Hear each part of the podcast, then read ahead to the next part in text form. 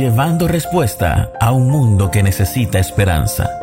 Con ustedes, Mónica Brusón.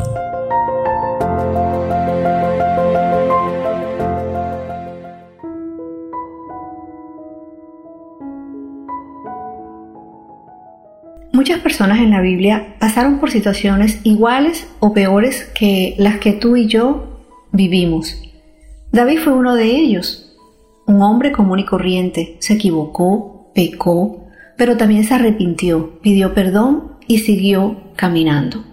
Cuando pasamos por crisis, si no estamos firmes en la fe, podríamos ser sacudidos pues solo es nuestra fe y confianza en el Señor lo que nos va a ayudar a superarla.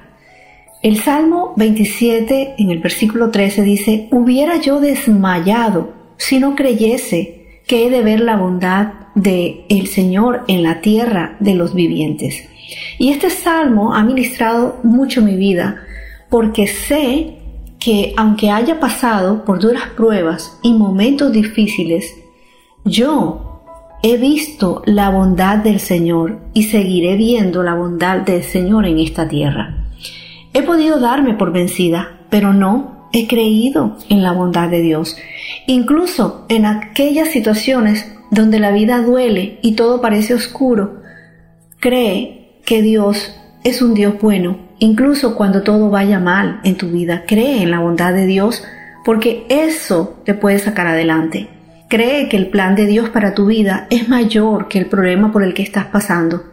Entonces, tú también puedes compartir tu fe en la bondad de Dios con otros, cuando ellos también estén pasando por crisis. Y los amigos estamos para fortalecer la fe de nuestros amigos. Recuerda que la fe viene de conocer la palabra de Dios entre más conozcas la Biblia, más posibilidades hay de que tu fe permanezca y crezca. Y la Biblia está llena de promesas. Sin embargo, si no las conoces, ¿cómo las vas a reclamar para ti?